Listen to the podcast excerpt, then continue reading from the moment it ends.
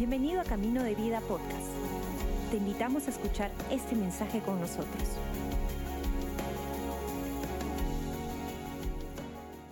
Una vez más, iglesia, sean todos bienvenidos a Noches CDB.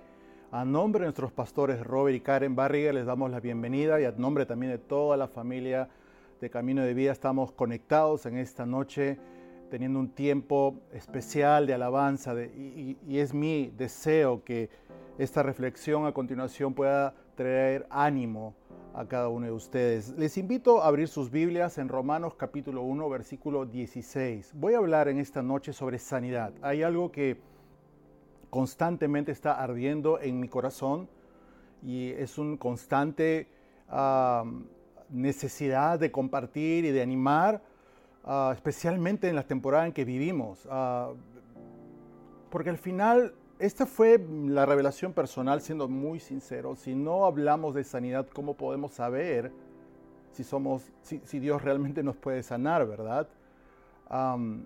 sabemos que podemos hablar de salvación y lo tenemos todo prácticamente entendido, ¿no? Que, hey, ora a Dios y, y, tu corazón, ya, y, eres, y eres sano. Pero muchas veces tenemos un conflicto con creerle a Dios por nuestra sanidad o por la sanidad de nuestra familia. Y quiero animarles a que tengan un lápiz y un cuaderno, porque vamos a leer bastantes versículos bíblicos en esta noche. Yo creo que es la palabra de Dios la que hace la obra y la que tiene poder de traer una revelación en su vida. No son tantas las palabras que uno puede decir, pero sí la palabra de Dios. Y quiero comenzar con Romanos capítulo 1, versículo 16, cuando dice lo siguiente, Pablo, a la verdad no me avergüenzo del Evangelio, pues es poder de Dios, es poder de Dios para la salvación de todos los que creen.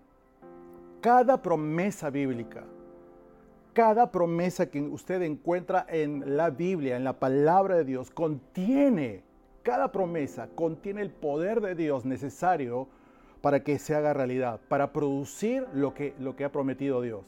Cada promesa está lista para ser descubierta, está lista para ser encontrada, tomada y, ser abrazada en nuestra vida. Por eso Proverbios capítulo 4, versículo 21-22, el escritor de Proverbios dice lo siguiente, no pierdas de vista mis palabras, no las pierdas de vista. Al contrario, guárdalas, atesóralas dentro de tu corazón, porque ellas, las palabras de Dios, da vida a quien la haya da vida a quien la haya y especialmente cuando uno pasa por un momento de, enfermedad o de dolencia, una temporada difícil donde lo único que, le grita a sus circunstancias es algo negativo, es oscuridad, es depresión. ¿Cuánto más necesitamos la palabra de Dios que pueda hablar vida, darnos vida a nosotros? Y no solamente eso, sino que el escritor de Proverbios termina diciendo esto.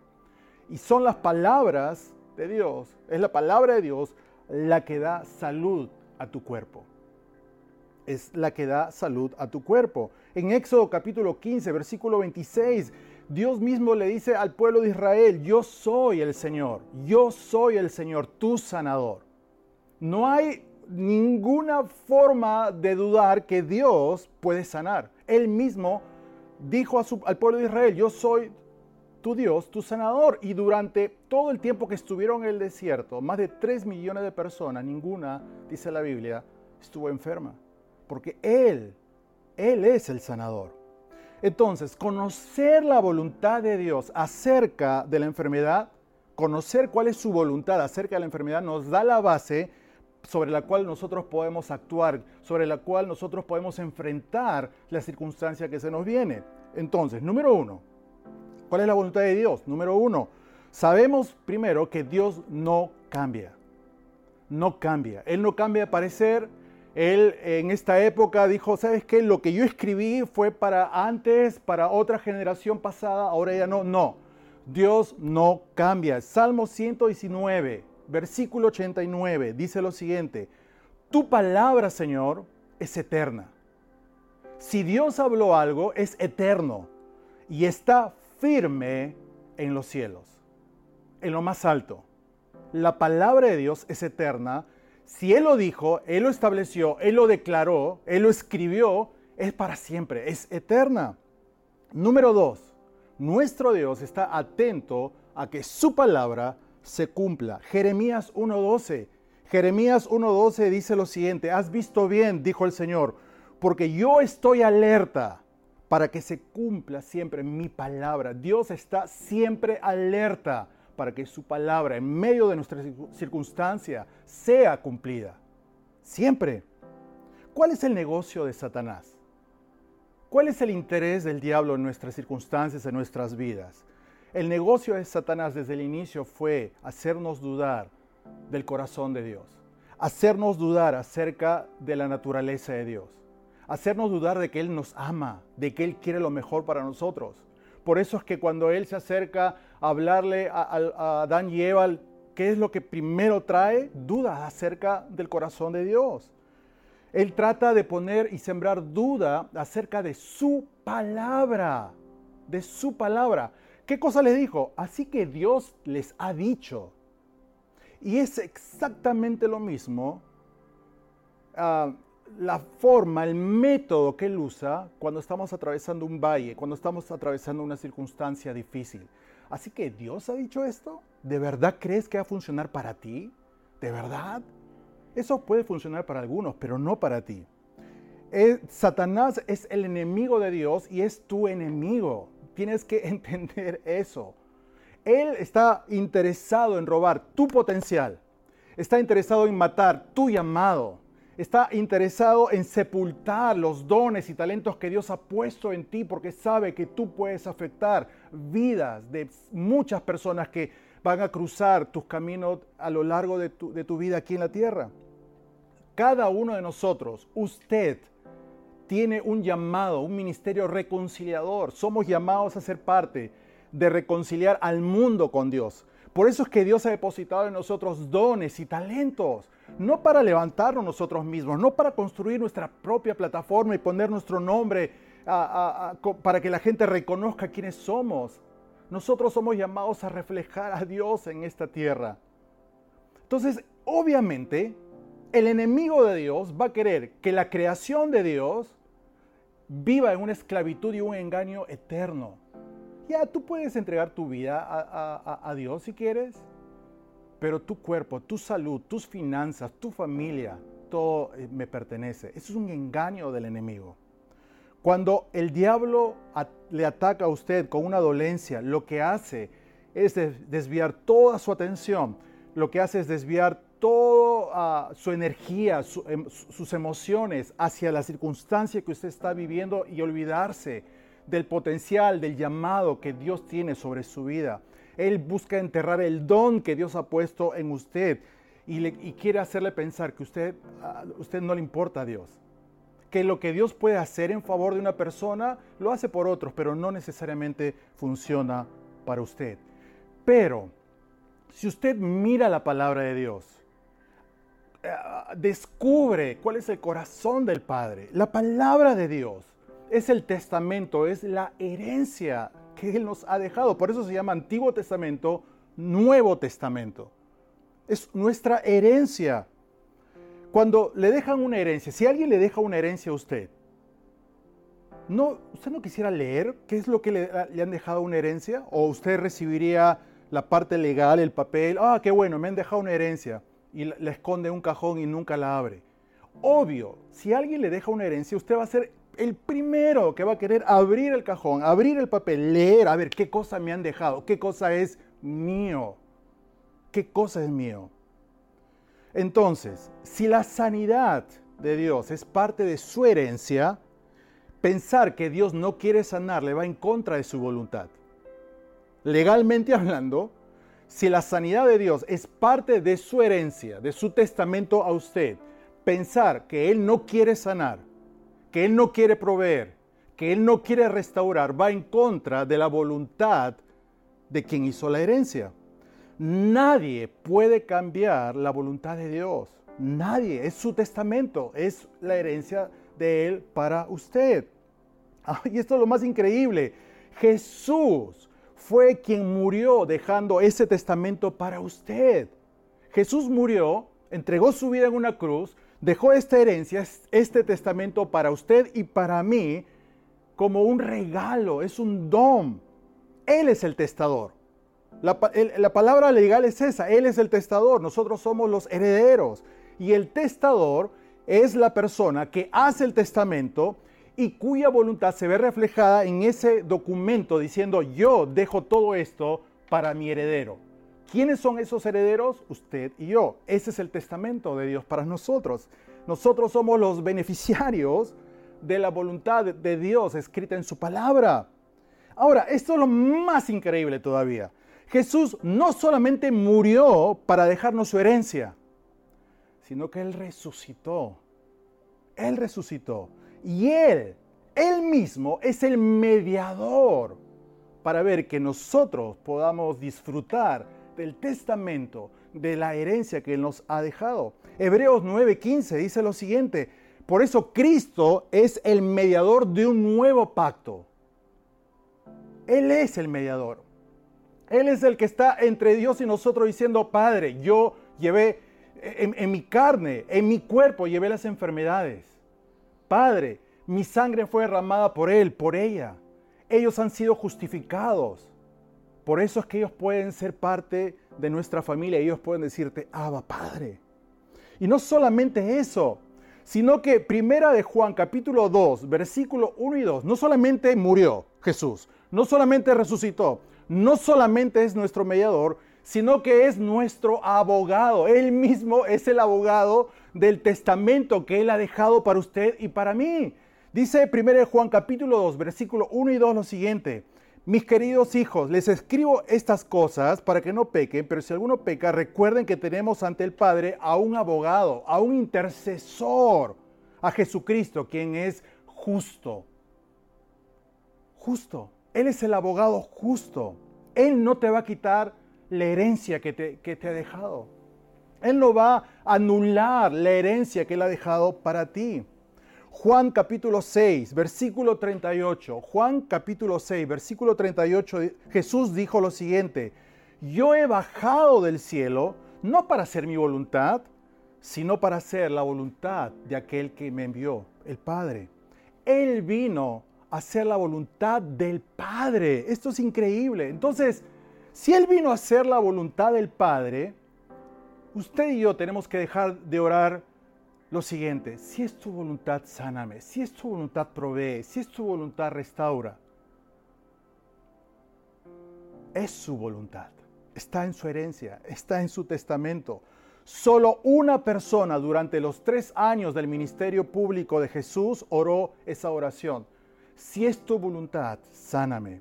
Y esa persona se encuentra en Marcos capítulo 1, versículo 40. Era un hombre con lepra que se acercó y le dijo a, Jesús lo siguiente, si tú quieres, si es tu voluntad, sáname y déjame limpio. Era un leproso, una persona apartada, una persona olvidada. ¿Y qué hizo Jesús? Jesús puso las cosas bien claras. En el versículo 41, movido a compasión, Jesús extendió su mano, tocó al hombre diciéndole, si quiero, queda limpio, queda limpio. En Mateo 12:15 dice lo siguiente, muchos lo siguieron y él sanó a todos los enfermos, a todos, no algunos, a todos los enfermos. Lucas 6:19. Así que toda la gente procuraba tocarlo. Probablemente usted está en la misma posición, está procurando tocar a Jesús en esta circunstancia en su vida, porque de él salía poder que sanaba todos, no algunos, a todos. La conclusión en esta noche, iglesia, es esta. Es la voluntad de Dios sanar y sanar a todos. Él quiere sanarte. Él quiere proveer. Él quiere restaurar tu vida. Él quiere. Es su voluntad. Y si en tu mente en esta temporada han venido estas dudas, estos cuestionamientos o estos pensamientos, decir, ¿y si es tu voluntad, Dios? Vuelve a recordar, vuelve a leer la palabra de Dios, vuelve a abrazar la palabra de Dios y recordar que sí, es su voluntad, es su voluntad. Claro que sí, claro que sí. Dios puede sanar en un instante, Dios puede sanar en un proceso, Dios puede sanar en el momento preciso para usted y para mí. Me encanta lo que en, el disco ah, Sobre Techos, una de las, mis canciones favoritas, dice lo siguiente, y creo que expresa muy bien cuál es nuestro sentir muchas veces en circunstancias difíciles. Y termino con esto. A veces no sé qué decir, palabras me faltan. Hay un clamor profundo en mí. Atráeme a tu corazón. Pido que en tiempos oscuros nunca, nunca olvide tu bondad. Que siempre tenga una canción en mí mientras te alabo hasta el final. Subiré hasta el techo para orar. Subiré hasta el techo para cantar. Aunque me encuentre en el valle, tú serás mi lugar más alto. Cantaré desde el anochecer, te alabaré hasta el amanecer. Y aunque me encuentre en el valle, te alabaré hasta el final. Si hay una canción que puede expresar y resumir cómo nos sentimos cada uno de nosotros, es esta, ¿verdad? Así que levántate. Si has recibido una noticia difícil, estás atravesando una temporada adversa, levántate. Es el enemigo tratando de robar tu potencial, tu destino, tu llamado. Vuelve a abrir la palabra de Dios, descubre qué es el testamento, levántate, en el, sube al techo de tu casa y empieza a cantar a Dios hasta el final, porque Él está contigo a lo largo de, este, de esta temporada. Él no te ha dejado. Él es tu sanador. Él lo dijo, yo soy tu sanador. Vamos a orar. Padre, en el nombre de Jesús en esta noche, mi oración es por aquellas personas que en este momento están atravesando una temporada difícil en cuanto a su salud. En este momento, Dios, toca sus cuerpos, haz milagros de sanidad sobre cáncer, sobre tumores, sobre problemas ah, en el corazón, sobre problemas gástricos, sobre problemas en, los huesos, en cualquier parte del cuerpo, Dios, tú regenera tejidos, regenera células, Señor. Trae vida a células muertas. Tú eres capaz de hacer milagros, Dios. Yo sé que hay mucha gente que está en este momento en sus casas, en este momento están clamando a ti, están levantando su voz y están extendiéndose a ti, Jesús. Tú eres nuestro mediador, tú eres nuestro abogado. Lo único que estamos haciendo es haciendo uso del testamento que tú nos has dejado a nosotros, Señor. Y tú ya llevaste nuestras enfermedades, somos sanos, somos gente sanada, que puede tener síntomas, pero somos gente sanada. Y no vamos a permitir que el enemigo de nuestra vida robe el gozo de nuestra salvación y de nuestra sanidad. Gracias Dios, recibimos nuestra sanidad, recibimos Dios nuestra restauración, nuestras fuerzas, en el nombre de Jesús. Amén, amén y amén. Si usted está conectada, conectado por la primera vez en esta noche y ha sentido un toque de Dios en su corazón, ha sentido algo que está tocando la fibra más íntima de su corazón, es Él, Dios, tocando su vida, diciendo, si tú me entregas tu corazón, yo voy a hacer de ti una nueva persona. Y todo empieza justamente con eso, con una oración diciéndole, Dios, te necesito en mi vida, entra en mí, ya no puedo más no tengo esperanza, sé tú mi esperanza. Si esta persona es usted, me encantaría poder guiarle en una oración ahí en el lugar donde usted se encuentra. Si usted en este momento quiere hacer esta oración, acompáñeme, cierre sus ojos por un instante y acompáñeme en esta oración ahí en el lugar donde se encuentre. Vamos a orar. Señor Jesús, en este momento yo me rindo a ti. Yo te invito a que entres en mi vida, a que tú puedas, Dios, tocarme, cambiarme, restaurarme, sanarme, Señor. Perdóname de todos mis pecados. Yo te recibo como mi Señor y mi Salvador. Gracias Jesús. Amén. Gracias por acompañarnos. Esperamos que hayas disfrutado el mensaje de hoy. Si deseas más información, síguenos en nuestras redes sociales o visita caminodevida.com.